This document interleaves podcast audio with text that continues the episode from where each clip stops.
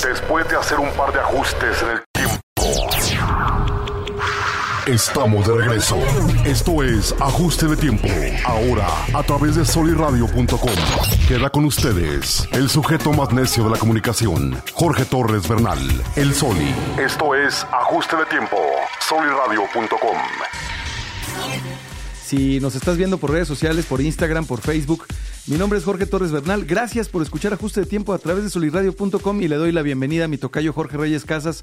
Tocayo por primera vez frente a frente en Ajuste de Tiempo, porque habíamos estado de vía remota nada más. Sí, es la primera vez que me toca y es mucho más padre. Aquí tenemos hasta fogatita y todo, entonces sí cambia considerablemente la experiencia. Además, qué bonito les quedó aquí el estudio. La verdad es que es de los mejores que he visto aquí de todo lo que me han entrevistado ha sido lo, es el mejor que, me ha oh, tocado ver. Muchas gracias, muchas gracias, Tocayo, muchas gracias. Eh, tratamos de estar preparados para lo que, para lo que viene. Vamos a este, salir de, del en vivo porque se está viciando. Pero se está viciando y te está sacando de onda. Sí. Oye, gracias a la raza que nos ve por Instagram y estamos también, como lo decíamos al principio de la transmisión de ajuste de tiempo de este martes, también estamos por Facebook, por eh, Carbonívoro, por Censura Mesta y a través de soliradio.com. Tocayo, ¿qué onda, Tocayo? ¿Cómo andas? ¿Cómo estás? Bien, muy bien, muy ¿Cómo contento. te encuentra el martes? Bien, vengo llegando de viaje, estuve de viaje el día de ayer, 10 horitas de carretera, entonces... ¿Tú manejaste? No, no, me ayuda ahí Mario a manejar, entonces ahí manejamos ahí, este... Se van, se dan turnos. Nos damos turnos, ¿verdad? Entonces estuvo... Estuvo pesadito, pero muy contento de estar aquí en tu estudio y de venir a inaugurar. Y mi primer ajuste de tiempo en vivo, que pues la verdad yo siento que cambia considerablemente ya cuando estás aquí persona a persona. Estoy muy contento y muy agradecido. Oh, gracias. Y pues un saludo aquí a todos tus, tus tus radioescuchas o no sé cómo llamarles, tus, tus seguidores, ¿no? Es que sabes que estamos, eh, saludos a todas las personas que nos ven, gracias. Octavio Guerrero, muchas gracias por participar en esta pega de microperforados que hicimos el, el sábado pasado. Y a las personas que nos, que nos siguen, que nos escuchan, Tocayo, pues este, este medio, soliradio.com, trata de radio por internet de artículos en la página de Sol Radio, pero principalmente tratamos, eh, estamos ofreciendo al aire en vivo, no por frecuencia modulada, sino por una, un sitio de internet, pues radio, podcasting, em, lectura de guionismo, eh, libros, pero además en ajuste de tiempo, ya cuando es la segunda ocasión, hablamos de el área de expertise de cada persona. Y en este caso, pues es la cabeza, la guía de AM Asesores, Jorge Reyes Casas, de quien estamos hablando. Y además tenemos un momento muy interesante en el país, que es el proceso electoral o los procesos electorales. ¿Cómo ves el proceso electoral de este año, Tocayo? Eh, lo veo en algunos lados muy movido, en otros lados muy tranquilo. Eh, veo eh, al presidente Andrés Manuel interviniendo en muchos de los procesos que antes un presidente no intervenía. Veo ausencia de propuestas en algunos candidatos. Veo uniones que jamás pensé que se pudieran dar, como el, caso de, Durango, de que se uniera un PRIPAN. Es, es interesante ese tema. Y veo, pues, a una sociedad que, que está dividida, yo creo que como nunca la había visto en temas de quién debe y cómo debe llevar este gobierno. Y bueno, pues todos tratando de entender cómo tratar de, pues, generar un posicionamiento contra una figura tan poderosa que es Andrés Manuel López Obrador y todo lo que tiene mediático. Y para mí es uno de los mejores comunicadores y de los mejores este, que, que generan una postura en el tema de, de, comunicación. Entonces, pues todos los demás tratando de generar sus posturas ante, ante un monstruo en la comunicación que es él, ¿no? ¿La comunicación hace Andrés Manuel?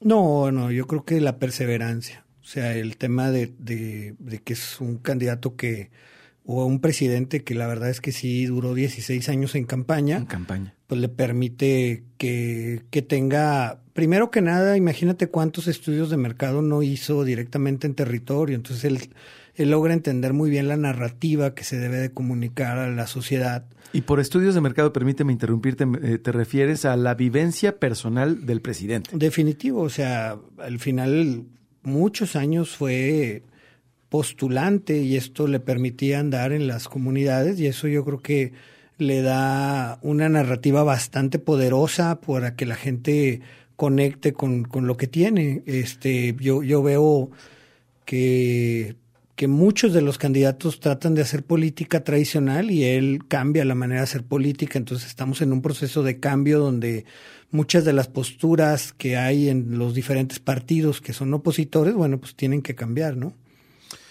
¿Cómo ves a figuras de la política llamadas de la nueva política o jóvenes de la política, como en el caso de Samuel García Nuevo León, que aparece en el norte como puntero, del cuarto al primer lugar. Eh, lo veo. El, ¿Por qué él habla de la nueva política? lo veo este, atacando las redes sociales de una manera agresiva. Sí. Eh, muchas veces los candidatos se cuidan mucho, cuidan.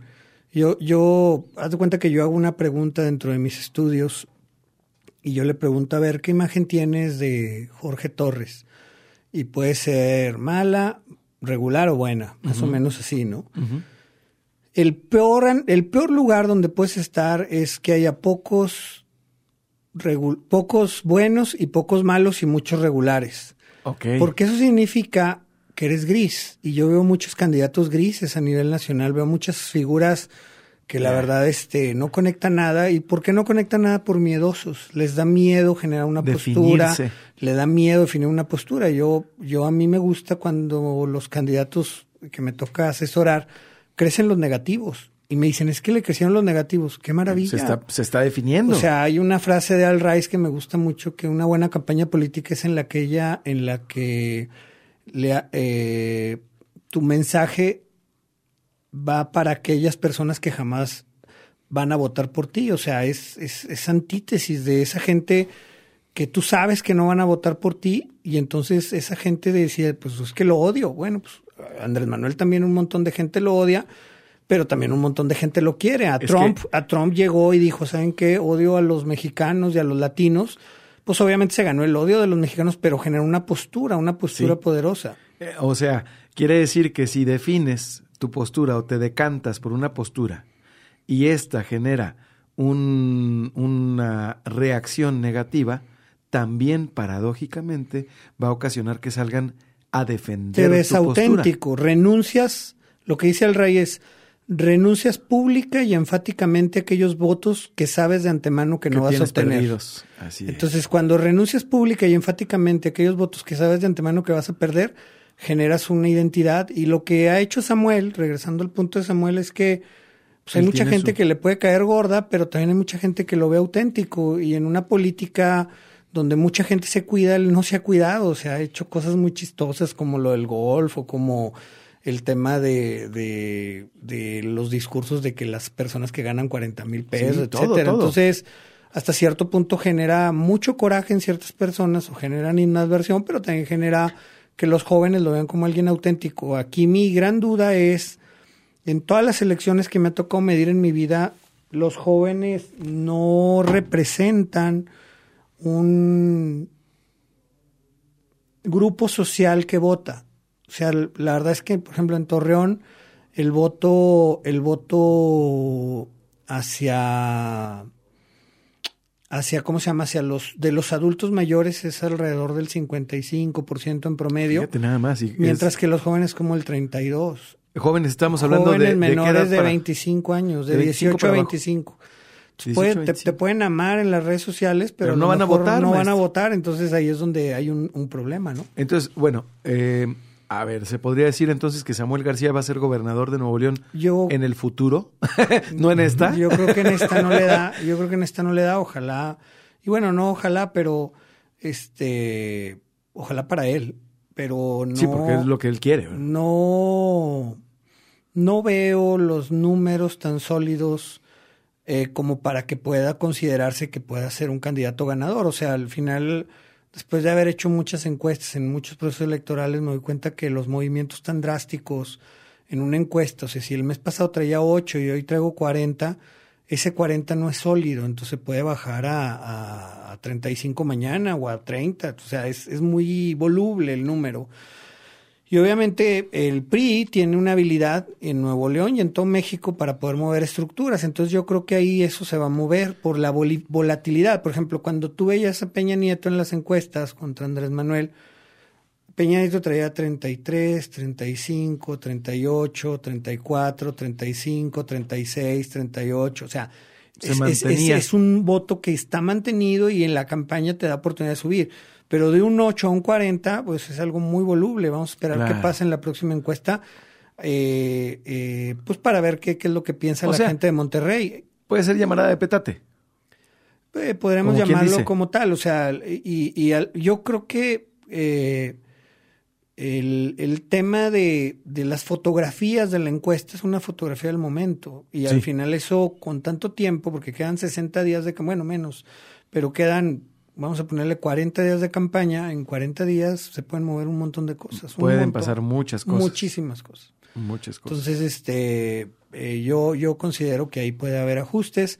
Obviamente la percepción es importante y la percepción es un tema que muchos de los partidos políticos saben manejar de una buena manera. Por ejemplo, eh, eh, siempre se basan, y esto en mi columna del domingo hablaba de ello, de que ¿Dónde? ¿Dónde en, se... en Milenio. Yo publico en Milenio una columna y hablaba de que eh, un solo voto de la gente difícilmente va a mover una elección, menos de que sea en una elección de que padres de familia o algo así, o de equipos de la UEFA o no sé, ¿no? Pero, pero cuando es una elección de muchos votantes, un solo voto no, no define absolutamente nada. Y eso es lo que mucha gente desincentiva su voto. O sea, dices, pues es que, ¿para qué demonios sirve que yo salga a votar si de todas maneras si mi voto no sirve para nada? Entonces, hay estrategias de campaña muy sólidas para poder desincentivar, el voto. Desincentivar el voto. O sea, hay gente que, que su objetivo es que la gente no vote. ¿Por qué? Porque eh, si no vota, pues ganan las estructuras más fuertes que las tengo controladas. Ah, eh, el PRI es el único que tiene en el país, el único partido que tiene esta habilidad, esta estructura de mover estructuras por el tiempo que estuvo en el gobierno. Eh, yo creo que los gobiernos estatales, por ejemplo en ah, Querétaro o en Tamaulipas, en Durango, tienen la posibilidad de mover gente. O sea, independientemente del partido, el partido del gobernador es el que puede mover las estructuras. Yo, lo veo más porque el partido del, presidente de la República tiene una característica de que los apoyos no requieren intermediarios, entonces el dinero llega directo a la persona, pero no generas un, un vínculo directo entre ese apoyo con el voto, mientras que en el PRI y en otros partidos, sobre todo el PRI es el gran maestro, pero otros partidos han ido aprendiendo de cómo manejar estas estructuras y, y, hacen que la que puedas desincentivar el voto y si lo desincentivas muchas veces se logra el objetivo de ganar. Eh, entonces, regresando al tema, la percepción es importante. Y ahorita lo que está pasando en Monterrey con, con este con este chavo, junto con Adrián de la Garza, con, con la, la con Clara Luz. Con Clara Luz, pues a lo mejor lo que le están queriendo indirectamente decir al, al, al neolense o nuevo leonense es el tema de, ¿sabes qué, compadre? Este, Clara Luz ya está perdida, esta es una batalla de dos y la percepción se puede hacer de que se reestructuren ¿Tú, ves a Clara Luz yo, perdida? Yo, yo no la veo perdida, pero es, es que para ella va a ser muy difícil poder bajar apoyos, porque el apoyo ya lo bajaron en marzo el gobierno federal. Entonces, para ella va a ser muy difícil poder generar otras estructuras nuevas. Mientras que para el PRI, pues el PRI la puede meter. Entonces, si se convierte en una batalla de dos, pues va a ser interesante. Yo, yo ahí, sinceramente, con la encuesta, yo te diría que, que veo muy difícil que Clara Luz la saque. Difícil que Clara, que Clara Luz saque la gubernatura de Nuevo León eh, por Morena. Sí, aunque su esposo, Chefo, es bastante bueno en el tema electoral y en el tema de territorio es un prista de toda la vida, este, que sabe manejar estructuras, que sabe manejar territorio, pero el tema es el dinero. ¿Cuánto te cuesta cada persona y cuánto te cuesta sacar a tanta persona el día de la elección? Vaya, vaya, vaya, va a estar interesante. ¿Vamos un corte, Tocayo? Vamos. Vamos un corte. Vamos un corte aquí en Ajuste de Tiempo. Estamos platicando sobre temas electorales, encuestas, mercadotecnia, percepción y opinión pública con Jorge Reyes Casas de AM Asesores. No le cambies. Nuestra nueva casa es soliradio.com. Escuchas ajuste de tiempo. Con el sujeto más necio de la comunicación, Jorge Torres Bernal. El Soli. Entramos en una nueva era, donde lo que escuchas, lo que ves, cómo te informas y toda tu vida digital la traes en la mano. Ajuste de tiempo evoluciona. Ahora nos puedes escuchar en cualquier navegador, de cualquier dispositivo móvil que tengas en la mano.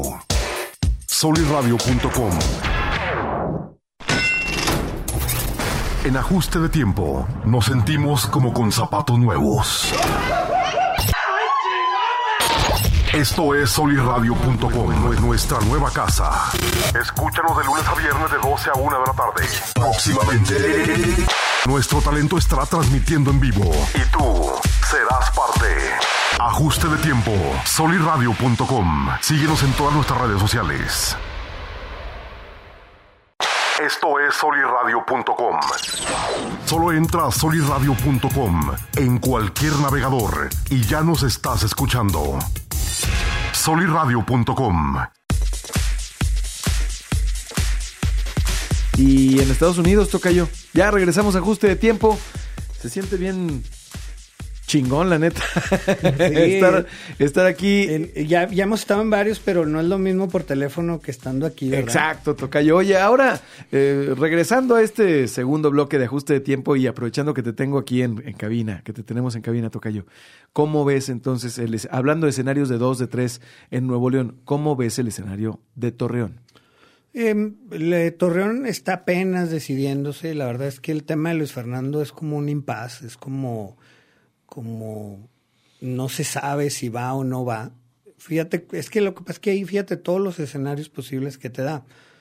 Si va Luis Fernando, se maneja un, un una división del voto de la clase media para arriba que está en contra de Andrés Manuel y ahí es donde aplica lo del voto útil, ¿no? O sea, el tema de vamos a votar por el que le pueda ganar al, en, contra del tema de Andrés Manuel. Y, y, ahí se divide el voto del PRI, de las clases sociales este, bajas, donde pues, Morena va a agarrar una parte importante, ¿no? O sea, este, yo, yo veo eso, ¿no? Además, Luis Fernando, bueno, pues este eh, pues, también puede llegar a saber trabajar la tierra. El problema es que no sabemos si va o no va, sin paz, eh, tiene a la población como en una pausa, ¿no? O sea, no sabe para qué lado moverse. Este, la verdad es que el, tema de las tercias, eh, en este momento yo sí lo veo muy claro, o sea, no es un tema de que haya un ganador así este, definido, Vamos a suponer que Luis Fernando no va, que puede pasar, estamos hablando de un 50 y 50, todo depende de, lo que le pase a Félix Salgado Macedonio. Si a Félix le dan eh, palo, pues, pues le, dan palo, le, dan palo, a Luis Fernando. Es algo que la gente tiene que esperar. Pero la Corte está fallando a favor del presidente, ¿no? Eh, pues, pues sí, el, ya hay cierta estrategia también para exhibir a los, a los de la sala superior para decir, oigan, pues este, ya dos veces el INE ya el tribunal ya dio cierta sentencia, igualita, una individualizada y la otra no, pues a lo mejor puede haber un riesgo. Pero vamos a suponer que, que si va, puede pasar eso. Si no va, este, se haría una estrategia, ya el voto útil queda en segundo término claro. y veríamos cuál es el gobierno que más influencia tiene para que la gente lo vea como la representación del gobierno. Porque la votación se da entre el antigobierno o sea, los, el coraje que traigo contra alguien. Contra el gobierno y contra el que, quiero, quiero, quiero, quiero el, el, la continuidad, ¿no? Entonces, aquí en este tema, yo sí puedo ver que el PRI representa más gobierno que PAN en el tema del Estado, en el tema de todo lo que han, este, pues gobernado el PRI en cierto punto y el coraje de la gente hasta cierto punto se puede capitalizar más. Entonces ahí lo que pasaría desde mi perspectiva es que se sumaría todo el voto anti-PRI en una postura y como no hay una postura morena, pues a lo mejor el voto anti-PRI se sumaría en el candidato del PAN, entonces sería difícil para el candidato del PRI sacarla.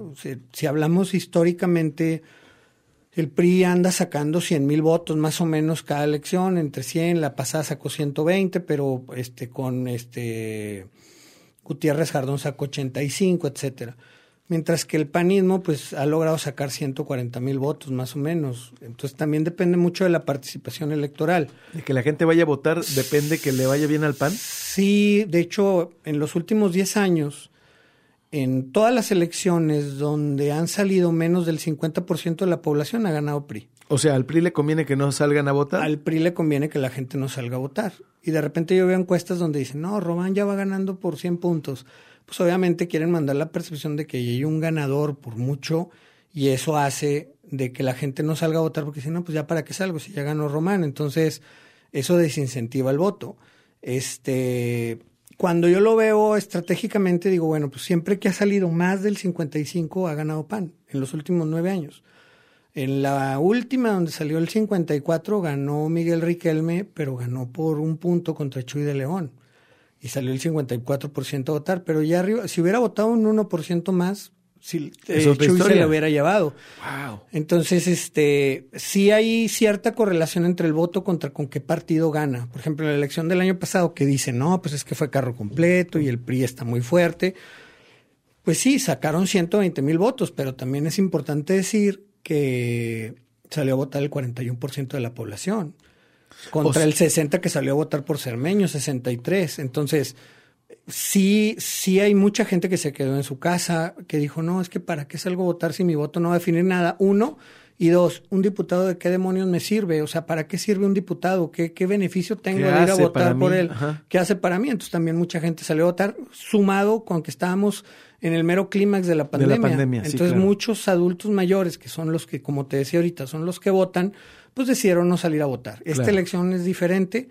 Si tú me preguntas cómo veo Torreón en este momento, lo veo dividido en tres, o sea, muy similares, este, con posibilidad para cualquiera de los tres. Así es. Con un escenario que, ahora se cuenta que ahorita tenemos una moneda en el aire, que es Luis Fernando. Que, está dándole así. Y está dando vueltas. Y dependiendo de lo que haga o pase con Luis Fernando, yo creo que ahí se puede definir muchas cosas. O sea, puede definir el voto anti-PRI se va a unir con un candidato este, yo, y ahí sí creo que, que, pues, que se la puede llevar el PAN, ¿no? ¿Hay un voto anti-PAN por ser un natural desgaste en la administración pública? Sí siempre que gobiernas hay desgaste. Si hay un voto anti-PAN, definitivo. Eh, sin embargo, si tú ves los temas que le afectan a uno o al otro, son mucho más pesados los temas PRI. Por ejemplo, el tema de la megadeuda, el tema de la inversión, el tema de los o sea, Moreira. O sea, es como decir, pero el PRI robó más. Sí, lo, lo, comparas contra, contra un tránsito o lo comparas contra un tema de a lo mejor de, Sí, que los tránsitos todos los sufrimos y la verdad es que sí es, sí es un lastre para el candidato. A eso me refiero, el desgaste natural de gobernar. O sea, al PAN o a cualquier partido que gobierna, pues naturalmente que le eh, tiene un desgaste y hay un voto en contra de él. Entonces, en este escenario a lo que quiero llegar es a que veremos un voto anti-PRI, un voto anti-PAN y un voto anti-Morena. Definitivo. ¿Será entonces una elección anti... para votar por el en contra? aquí la clave, aquí yo creo que la clave es qué representa el sistema. Fíjate, o sea... O sea, todo depende de, para la gente, quién es el sistema. Es que ¿Quién, es, ¿Quién es el gobierno? ¿Cómo estuvo antes? O sea, en la elección para el presidente de la República hubo quienes votaron en contra del pasado y hubo quienes votaron a favor de Andrés Manuel, pero eran los mismos votos. Eh, sí, o sea, más bien yo creo que yo siempre lo he dicho que las elecciones se ganan sacando o el coraje de la gente o el miedo. Órale. En la elección pasada de, Ricardo Anaya y de este de Mid fue una elección de coraje. De coraje. Entonces la gente traía coraje, traía coraje por muchas de las marranadas que hizo el PRI. Entonces, ¿esta elección va a ser de miedo? Esta elección ay, es muy interesante. yo creo que yo creo que pueden haber las dos cosas. También el coraje, el coraje de todo lo que han hecho muchos de los que han gobernado y también el miedo de que llegue un partido nuevo a cambiar todo, sobre todo para la clase media alta que digan, ¿sabes qué? Este me da miedo pues que lleguen y hagan las mismas cosas que han hecho en el tema de empleo, en el tema de inversión, en el tema de, por ejemplo, Baja California, que quieren expropiar los campos de golf, cosas de ese tipo que pueden afectar. ¿Cómo, cómo? Sí, en Baja California el gobernador hizo una postura para expropiar el campo de golf y hacer multifamiliares porque no puede hacer que hubiera gente rica viviendo en esas casotas mientras los pobres vivían en casas de cartón. Entonces, Obviamente no va a pasar porque se van a amparar los del campo de golf, pero es parte de la narrativa de que la pobreza está bien. O sea, la pobreza debemos de trabajar con ella, pero, pero no para sacarla de la pobreza. La pobreza es, ahí están bien y nosotros les vamos a dar un apoyito de 1.500 pesos al mes y con eso pues ahí estás bien y estás feliz, pero no, no, no hay programas de incentivación, de, de cómo le hacemos para sacarlos adelante. Y a lo mejor aquí me van, a criticar mucho. ¿Funcionaban los que habían antes? No, no, porque, porque hacían más ricos a los ricos y hacían más pobres a los pobres. O sea, de, de, haber funcionado, discúlpame, Tocayo, de haber funcionado, tendríamos una movilidad menor a 66 años para cambiar de, de, clase socioeconómica. es que lo que pasa es que estaba mal. Ok. Lo que pasa es que puede haber peor. eso es lo que me Usted recuerda que siempre, siempre, mi querido Roy, siempre tu día, si está tu día fucked up, se puede poner, se puede joder peor más, ¿eh? Es lo mismo, o estábamos mal, definitivamente, y por eso salió toda esa gente con tanto coraje. Ok. Pero, pero podemos estar peor, o sea, y, no lo digo yo, ¿eh? a mí me gusta mucho, porque yo me dedico a los números. Sí. cuando ves los lo números. Dicen los números. O sea, cuando ves los números de inversión económica, cuando ves los números de crecimiento, cuando ves los números de número de micros y pequeñas empresas que quebraron en el último año, Estamos hablando de resultados catastróficos. Y entonces tú dices, oye, pero ¿por qué pasa esto? Bueno, pues porque hay un interés claro de decir, ok, el primero los pobres, y lo traes en tu narrativa, entonces no mientes. O sea, primero los pobres, pero obviamente hay un gran porcentaje de la población que dice, pues sí, primero los pobres, pero pues nosotros también somos mexicanos y necesitamos también apoyo de gobierno. Entonces también ahí se pueden dar esas narrativas. Y además ahora todos juzgamos, ¿no? Como que vivimos una era digital en donde todos somos, eh, todos emitimos juicios, todos tenemos una brújula moral que queremos imponerla y nos sentimos con la autoridad moral como para decir, oye, e-, es, es inmoral que tú ganes tanto dinero y es inmoral que tú tengas este, estos privilegios.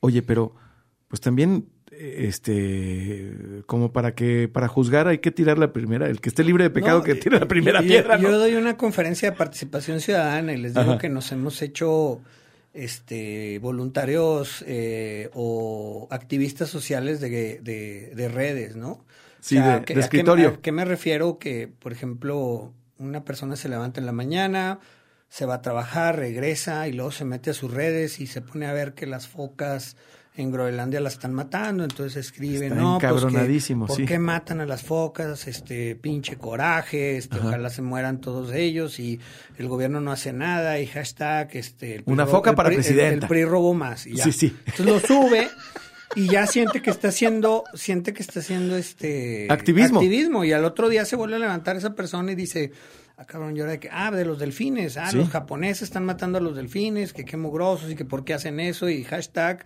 el PRI robo más y lo sube. Entonces, Las palmas acá de Torreón. A, partir, a partir de ahí, el activismo, yo siempre he dicho que es criticar y hacer. Sí. O sea, tienes que hacer para criticar. La mejor manera de criticar es haciendo. Exacto. O sea, por ejemplo, yo me acuerdo mucho unos chavos, tengo dos ejemplos muy, muy buenos, unos chavos que todos los días se caían en un bache, ¿sí? Que estaba cerca de su casa. Y ellos pudieron haber subido un post diciendo, este pinche bache lleva ya un año aquí, no puede ser posible, y no lo tapan. No, lo que hicieron fue que se juntaron 10 chavos y le llevaron un pastel y les cantaron las mañanitas con guitarras al bache. Eso es hacer, o sea, ya salieron del, de la computadora y fueron a la calle a hacer su protesta social. Así es. Ellos se hicieron famosos a nivel nacional, fue en Toluca, porque llegó la policía y los metió a la cárcel. Y entonces los mete a la cárcel y les preguntan los medios de comunicación, ¿por qué los metieron a la cárcel? Porque le estamos cantando mañanita, es un bache. y entonces hizo famosa. ¿Viene qué pasó con ese bache? Lo taparon en los tres días. Pero en friega, claro. ¿Por qué? Porque es un activismo de tierra. Otros, o un ejemplo también, en, se da en varias partes de México, pero yo lo vi en Saltillo. Saltillo, tú sabes que, bueno, es la ciudad de los puentes. O sea, tú vas a Saltillo y hay un puente y vas, subes otro puente y luego que otro puente y otro puente y otro puente. Y cuando tú te preguntas por qué hay tanto puente, pues porque en algún momento los puentes fueron negocio. O sea, eso no lo voy a negar. O sea, en, el gobierno de Humberto Moreira el hacer puentes era un negocio. Y entonces hay un montón de puentes. Y el problema es que los puentes están diseñados para un tipo de ciudadano que es el que tiene vehículo. Pero existe otro ciudadano que es el que anda en bici. O va a pie. O va a pie. Entonces, los puentes resultan ser una monserga porque, pues, imagínate tú en bici subir un puente y luego subir otro y luego subir otro, pues está, está cansado, ¿no?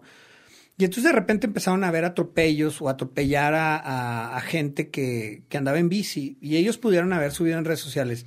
No puede ser posible. Y atropellaron al tercero. Que, que les malditos pasa, y puentes. malditos puentes y la madre, ¿no? Y no, lo que hicieron fue que en los lugares donde atropellaban gente, lo que hacían es que subían una bici color blanca con la foto del atropellado. Y a lo mejor la primera bici no hizo absolutamente nada. Pero, pero ya cuando tenían 10 bicis en la ciudad pues ya empezó a generar un debate de decir, oye, ¿qué son esas bicis? Ah, pues es que atropellaron a alguien. Oye, entonces hay un problema de movilidad porque hay muchos puentes, pero no hay una infraestructura adecuada para los ciclistas. Y entonces empezó a hacer un debate diferente. Pero por eso digo que la mejor manera de protestar es haciendo. Entonces, la era digital hace activistas descafeinados. Y, y, y, además, siento, y esto lo he platicado mucho con mi buen amigo y compadre Chava Perales, él me dice, es que también te, te ayuda a que tengan una válvula de escape la ciudadanía. O sea, por ejemplo, en los tiempos de Martin Luther King, si hubiera habido redes sociales, seguiríamos, seguiríamos ahorita con el tema este del, racismo. ¿Por qué? Segregación. De la segregación. ¿Por qué? Porque ¿qué fue lo que pasó con Rose Parks? Que no la dejan sentarse en el camión. Este, ella se amarra que debe estar sentada ahí, le ponen una friega, la meten a la cárcel, igual que los de los baches, pero ahí empezó mucha gente que estaba molesta y que no tenía un lugar donde expresarse. O sea, tú veías en la tele y decías, es que está pasando esto y la tele no lo está publicando. Sí, los, la del, los, del, de Tulsa. los del 68, cuando salió, eh, no, no, me acuerdo quién era, Jacobo. no sé si era Jacobo en el 60, sí era Jacobo. A decir que, era un día soleado. Eh, decir que era un día soleado. Hoy fue un día soleado y acaban de matar a no sé cuántos chavos y a golpear a cuántos. Entonces eso generaba que los chavos no tenían un lugar donde expresar su coraje. Y, no había una válvula de escape. La olla de presión eran las grandes manifestaciones sociales.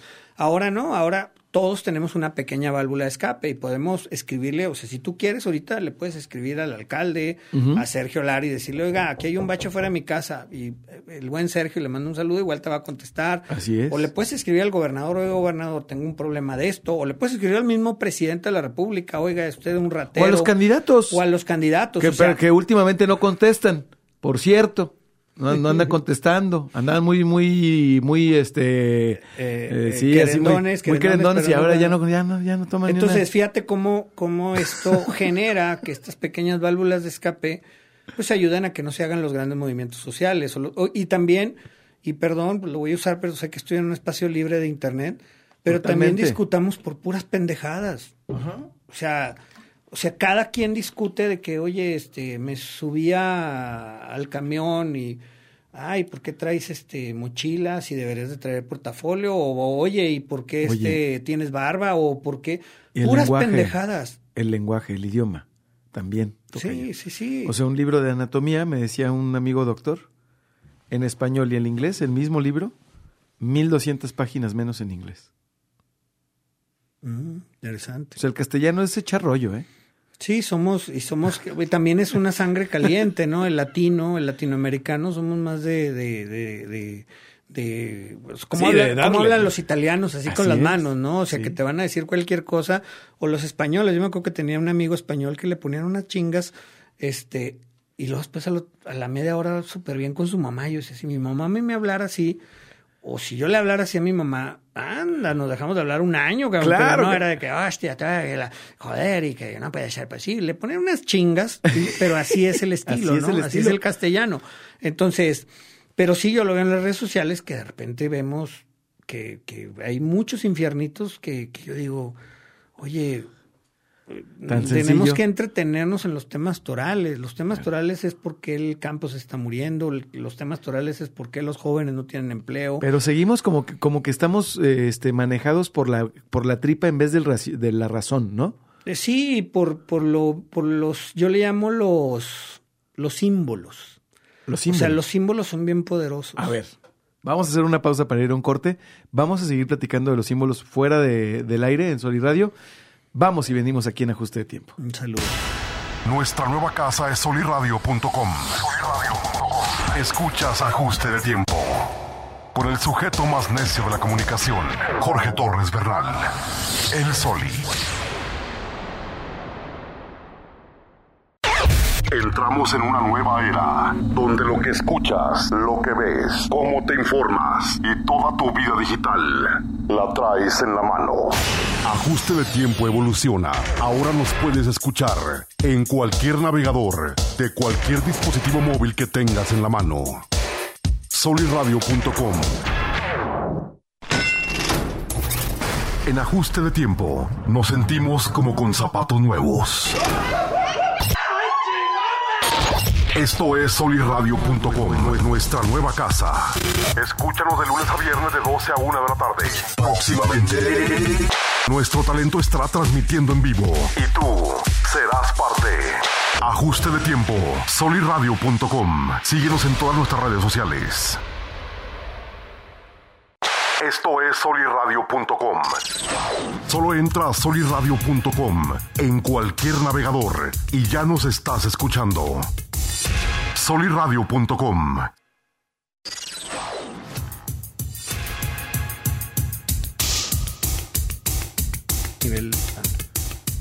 Muy mal. seguimos platicando, Tocayo. Sí, o sea, era muy mal vista por, por. Y mucha gente no votó por querer a Trump. Votó porque odiaban a Hillary.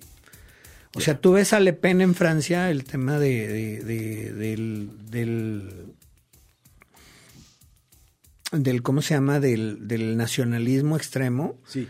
Y mucha gente votó por Macron precisamente en contra de lo que significaba Le Pen, no porque Macron fuera la, maravilla del mundo. Sí, claro. De hecho era un candidato grisesón, ¿eh? o sea, no era, no era, no era un candidato muy bueno, pero la postura anti, o sea, de extrema derecha que había en, en, en Francia en aquella época con, con esta Le Pen, pues eso generó que mucha gente votara a, favor de Macron. Entonces, pues muchas veces no sabes cuáles son los, los odios y el candidato que sepa encontrar, por ejemplo, donde Manuel es buenísimo en ese tema, o sea, supo encontrar el odio y lo cada, cada día le echaba, le echaba limoncito a la herida, ¿no? Ahora, es, es odio, digo, le estoy haciendo el abogado del diablo, Tocayo.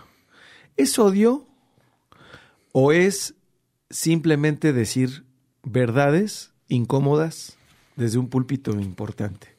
Porque son verdades incómodas el hecho de que se vive una esclavitud moderna en muchas partes del país, que, se, que, se hay, que hay una servidumbre de, muchas partes, o sea, que se ha abusado, que las clases altas, eh, muchos de los integrantes de las clases altas, medias altas, han abusado de sus privilegios. estamos, estamos Digo, tampoco eso está mal lo decirlo. Y eso, eso pasó en toda Latinoamérica. Exacto. O sea, tú ves a Lula, ves a este, Cristina Kirchner, ves a Rafael Correa, ves, ves al mismo Hugo Chávez, ves a, todos los que son el, socialismo del siglo XXI, que sí hablan de una verdad.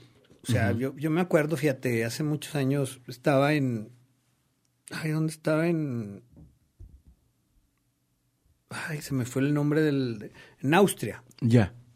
Y está el castillo de los Habsburgo. La, tierra de Schwarzenegger. Sí, estaba, está el castillo de los Habsburgo, entonces pues caminé y caminé y caminé y caminé porque es, así hace cuenta un castillo y, y, subes.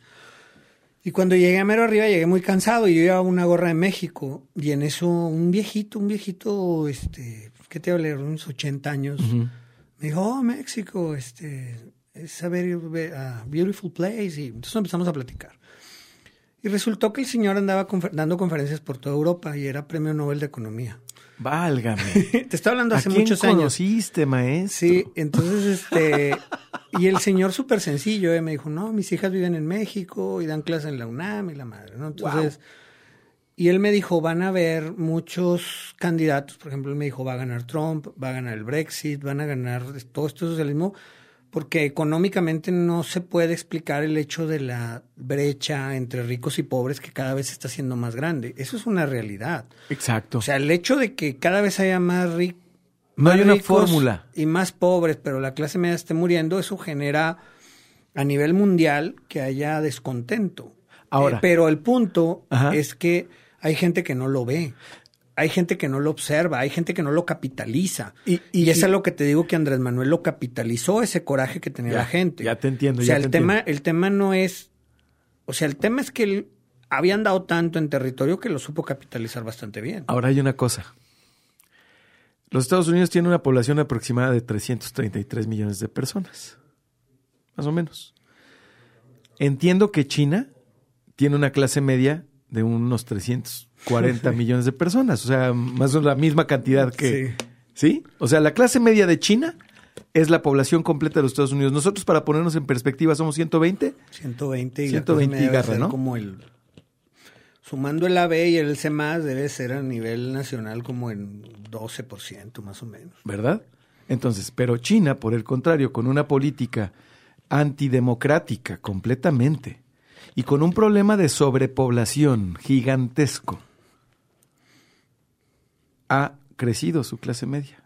O sea, paradójicamente, Tocayo, viviendo en la democracia, tú y yo, y quienes nos están viendo, los sistemas democráticos no explican la brecha abierta de la, y la desaparición de la clase media.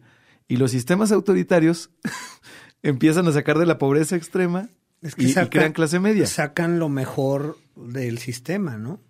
Qué terrible, o sea. Eh, este, pero las libertades que se cuartan allá. Sí, las libertades, y tú entras y te están grabando y saben qué haces y saben a qué horas. Que eso es un tema que también algún día tenemos que platicar, el tema de. Pero en China y en Rusia no hay avionazo en Torres Gemelas. ¿no? Sí, porque porque son. Pero bueno, fíjate, aquí, aquí te voy a dar la te voy a dar la explicación. O sea, yo veo. Yo veo que, que China eh, el, presidente supo, el, primer ministro, pues el, el, mero bueno, dijo, no importa de qué color sea el gato mientras atrape ratones. ¿Qué, ¿Qué significa eso? Que dejó la ideología de este lado y se fue por el pragmatismo. Hace como tres, cuatro meses estuve en una conferencia con Ernesto Cedillo y la verdad yo lo admiro porque es un picudazo, o sea, es un genio. mucha gente lo puede odiar porque es del PRI y es presidente, fue presidente, pero para mí es un hombre muy eh, pues que, que, lo que dice lo hace. Doctor en economía. Fue, doctor en economía. y además docente. Y no era colosio, o sea, no era el típico político, sino llegó de, de, refilón y pues, es alguien que hizo mucho bien el país. Yo, yo la verdad sí sí soy, soy sedillista. Entonces estaba en una conferencia y haz de cuenta, toda la conferencia fue una película de terror, ¿no? O sea, el tema de la inversión va a estar así, el tema de, de las remesas, el tema del de, crecimiento, el tema de... Eh, así empezó a hablar. Y entonces dijo, dijo una parte muy padre al final, dijo, bueno, les acabo de dar una película de terror, pero también las películas de terror, o sea, no los quiero dejar que se vayan así, así, con el final... así todos tristes, ¿no? Les quiero dar algo de esperanza. Y lo que yo veo de esperanza en este tema es que los que están en el gobierno, en Latinoamérica, no hablo, no hablo específicamente en México, hablo en Latinoamérica, los que están en el gobierno, como está tan grave la situación por la pandemia, o sea, como la pandemia generó que las economías se detuvieran de esa manera tan grave, los va a obligar o los tiene que obligar a, dejar de un lado la ideología y ser más pragmáticos. Sí, claro. Claro. Eso es lo que a mí me llena de esperanza, dijo Ernesto Cedillo. Dijo, en la manera en la que nos quitemos la ideología y nos convertamos en pragmáticos, creo que a nuestros países en Latinoamérica nos puede ir mejor. Pero tristemente yo veo que no pasó esto. O sea, cada vez nos hacemos más ideológicos. Sí. O sea, cada vez el tema de... Eh, eh, y eso es en Latinoamérica. O sea, Hay mucha evangelización. evangelización y el decir que este, la izquierda y la derecha, los conservadores y los chairos, el tema de que hay un malo y un bueno, el tema... O sea, todo ese tema donde dices, a ver, vamos a ponernos de acuerdo y vamos a ser pragmáticos como lo hizo China creo que es mucho más útil para poder sacar a la clase baja de, y convertirla en clase media que el tema de hablar de, de temas de, de, de, Marx, que, que, Marx a mí se me hace un muy buen economista, pero y, y si lo lees bien a profundidad creo que tiene mucha coherencia en muchas cosas de las que dice, pero este, al final yo soy libertario económico, entonces hasta cierto punto creo que... Es que la ideología no te da de comer. La ideología no te da de comer, es, es, como... Yo, yo, yo, duré 18 años siendo maestro de investigación. Sí. Y entonces yo veía el libro, eh. pero también tengo 15 años con mi negocio de investigación. Claro, Tengo la teoría y luego veía, a ver, en la realidad esto no va a salir con el muestreo que me está diciendo la teoría. Exacto. tengo que aplicar las mexicanadas, que es saber cómo le hago para que la tele se vea pues a lo mejor ponle un cablecito Pues, aquí y ponle a lo mejor un papel estaño aquí abajo y la madre y prende la tele. Ah, bueno, pues entonces así funciona con la practicidad, pero bueno, muchas veces nos gana la ideología y nos gana la teoría y nos gana el, el tema de... Yo, yo soy más, y esto es algo que hay veces que me pelean los consejos en los que estoy, yo soy más de tropezón por acción que parálisis por análisis. Claro que sí, Este- claro que sí, totalmente. Yo suscribo, estoy. eh, repíteme esa frase. Eh, eh, soy más de tropezón por acción que parálisis por análisis. Soy más de tropezón por acción que parálisis por análisis. Así se va a llamar este episodio, Jorge. Qué buena frase, cabrón. Qué bárbaro. Este- Mejor, ¿eh? ¿Y de cuáles consejos, eh, cuáles por- consejos perteneces? Laguna, Eh, yo te quiero. Estoy de vicepresidente en Laguna Yo Te Quiero, estoy de vicepresidente en Coparmex, estoy de vicepresidente de la Asociación Cívica La Laguna, Ajá. estoy de eh, consejero en el TEC Milenio. Vámonos Estoy, bueno, ahí es un grupo de muchos vicepresidentes en, O sea- Cana- en Ca- Canieti, que es la Cámara de la Industria de las Tecnologías de Información. Y pues en el consejo de mi empresa, en el cual yo soy el único dueño, manda más y, y- y- y Oye, dictador. ahí no se practica la democracia. el, que, el que luches por la democracia no significa que la apliques, maestro. No, bueno, pues las cagadas las agarro todas yo, entonces pues tienes que ser menos, menos democrático, ¿no? Sí, entonces, claro. este, pues sí, en esos consejos estoy, la verdad es que sí, sí me gusta el tema de la participación ¿Eres, ciudadana. ¿Eres buen compañero? ¿Eres buen, com- eh, ¿Eres buen compañero consejero? Me gusta, soy de los que ¿bien participo. portado? Soy de los que participo. Es que muchas veces los consejos se convierten en levantamanos y- o, o genera cheques, que esos son Ah, los dos ya, tipos. O sea, a ver, ¿cuánto necesitan dinero? Ahí está el dinero. O necesitan que levante la mano para hacer un consejo. Yo no, a mí me gusta el ser el consejero participativo, de acción. Por eso yo siento que Laguna Yo Te Quiero ha crecido mucho, porque muchos de los consejeros en Laguna Yo Te Quiero son, es un consejo operativo, no directivo. Entonces, no más es levantar la mano, es moverse, ir a los hospitales, hacer, ¿Cuándo viajar. vienen? ¿Cuándo viene Laguna? Yo te quiero. Cuando ¿Quién- tú quieras, ¿Quiénes tienen invitamos, la a, voz? invitamos a Gunter y a Fer, este, Ah, y bien, a bien. Robe y a Chava. Chava, Chava Perales. también está, Chava Perales, que casi ni es compa, ¿eh? Sí, va, casi no. Entonces, es mi compadre, fíjate, eso te digo todo. Entonces, este, pues cuando quieras y platicamos de todo lo que viene, este, que viene un proceso de planeación estratégico bastante padre que vamos a tener de la mano de la Ibero en los próximos meses. Excelente, Tocayo. Entonces tu vida es tu profesión, tu oficio, tu labor. Estás en los consejos, estás en la docencia, estás en tu negocio, viajas, tienes oficinas. A ver, platícanos eh, este, tus redes sociales. Sí, en Jorge Reyes-77 me pueden seguir. Este, en toda, subo muchas burradas, entonces no es así como una. Hay veces que la gente cuando ve una conferencia me sigue porque dicen, ah, este va a dar este, estrategias de mercadotecnia o va a dar. No, la verdad subo puras mensadas. Donde sí subimos estrategias de mercadotecnia es en mi página de la empresa, que es AM Asesores, en www A de Armando, de Ernesto, M de mamá, de Ernesto, asesores.com o en AM Asesores en todas las redes. En todas las redes sociales. Ahí sí suben muchas estrategias de mercadotecnia, pero en mis redes personales, pues es un poco de mi vida y dónde ando y las conferencias que Tu ando catarsis, dando. y- maestro. Y, y, pues aquí las entrevistas que me toca que me inviten y, y muy contento de participar aquí, ¿no? Muchas Unos gracias. amigos desde la secundaria, ¿no? Así es, así es, Tocayo. Oye, y ya para despedirnos de, de nuestro público, para hacer, bueno, para hacer un, un último corte y regresar al, al último bloque del programa, este, vamos a, vamos a un corte y regresamos. Ahorita todavía no le cambien. Nuestra nueva casa es soliradio.com. Escuchas ajuste de tiempo. Con el sujeto más necio de la comunicación, Jorge Torres Bernal. El Soli. Entramos en una nueva era, donde lo que escuchas, lo que ves, cómo te informas y toda tu vida digital la traes en la mano. Ajuste de tiempo evoluciona. Ahora nos puedes escuchar en cualquier navegador, de cualquier dispositivo móvil que tengas en la mano. Soliradio.com En ajuste de tiempo, nos sentimos como con zapatos nuevos. Esto es soliradio.com, es nuestra nueva casa. Escúchanos de lunes a viernes de 12 a 1 de la tarde. Próximamente, nuestro talento estará transmitiendo en vivo y tú serás parte. Ajuste de tiempo, soliradio.com. Síguenos en todas nuestras redes sociales. Esto es soliradio.com. Solo entra a soliradio.com en cualquier navegador y ya nos estás escuchando. soliradio.com.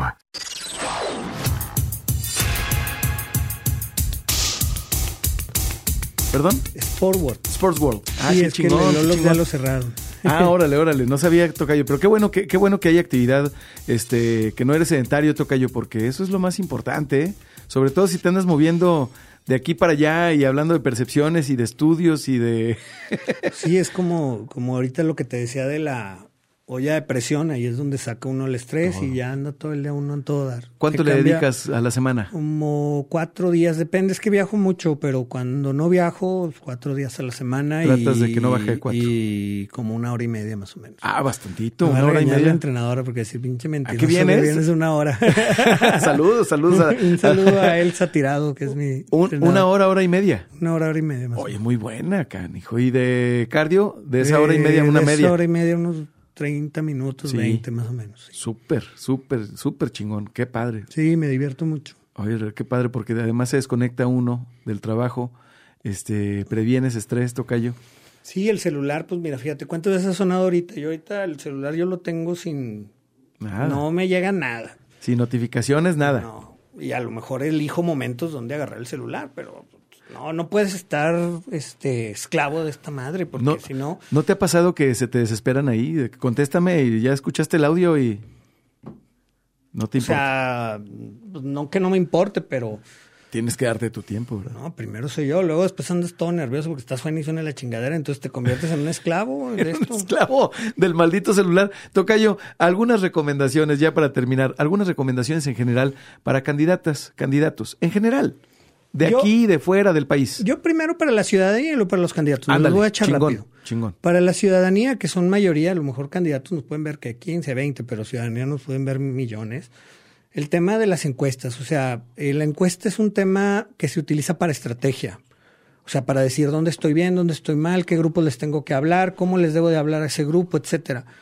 Y también últimamente se está utilizando para generar percepción o para generar este que la gente piense ciertas cosas. Si a ti te llega una encuesta gratuita a tu celular y que no venga validada por algún medio de comunicación, por ejemplo, como Reforma, que Reforma pues se juega su reputación en la encuesta, este, pues a lo mejor ténganle mucha suspicacia al momento de decirla, porque ustedes se convierten en el personaje al que se busca este posicionar, ¿no?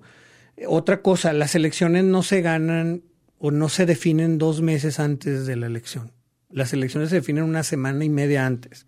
O sea, sobre Una todo- semana y media sí, antes. más o menos. Fíjate qué interesante. Entonces no, espérense, o sea, todavía faltan muchas cosas que van a pasar, faltan, faltan temas estratégicos, falta ver Ceballos Fernando si no va, falta ver todos esos temas, te van a decir qué es lo que va a pasar. Entonces también no, no se desesperen y digan, no, pues ya háganle un funelito. Y el tercero, más que decir, yo mi voto va a hacer ganar o va a hacer perder a alguien, lo voy a hacer por eso, es por una responsabilidad cívica. Entonces, la participación ciudadana debe de cambiar de decir, ay, no, pues es que yo quiero que gane el PRI o que gane el PAN. No. O sea, más que eso, el tema del voto es, oye, yo soy un ciudadano que puedo exigir mañana porque salí a votar. Y ese tema muchas veces la gente no lo ve y nada más vota porque va a ganar fulanito perenganito. ¿Y algo le sabes, algo le sabes, Tocayo, al tema del, de, de los estudios de la mercadotecnia? Porque durante muchos años has dado este, proyecciones que tienen un margen de, de este, ajuste con la realidad. ¿De Sí, qué será? del menos del 2% en casi todas. ¿En cuán- cuántos años, cuántas elecciones, más o menos, que tú recuerdes? Llevo como 10, 10 elecciones. como 10 elecciones en donde tú has dado en el clavo. O sea, una predicción certera. Sí, y estos es. son resultados que han sido publicados en los medios de comunicación. Así es. Bueno, entonces algo le sabes, ¿no? Tocayo, ha sido un honor y un placer. Un Eh, gustazo. ojalá que no sea la única vez que estés aquí en Ajuste de Tiempo y en Solid Radio. Muy bien, me encanta. Me encanta regresar y cuando me quieras volver a invitar. Con mucho gusto, Tocayo. Gracias por haber estado con nosotros. Jorge Reyes Casas en Ajuste de Tiempo. Gracias por escuchar solidradio.com. Esto fue todo por hoy. Forma parte de nuestra comunidad. Suscríbete al canal del Soli en Telegram y haz contacto directo a través de WhatsApp. 8713 875500. Ahora sí. Este ajuste de tiempo ha terminado. Por ahora.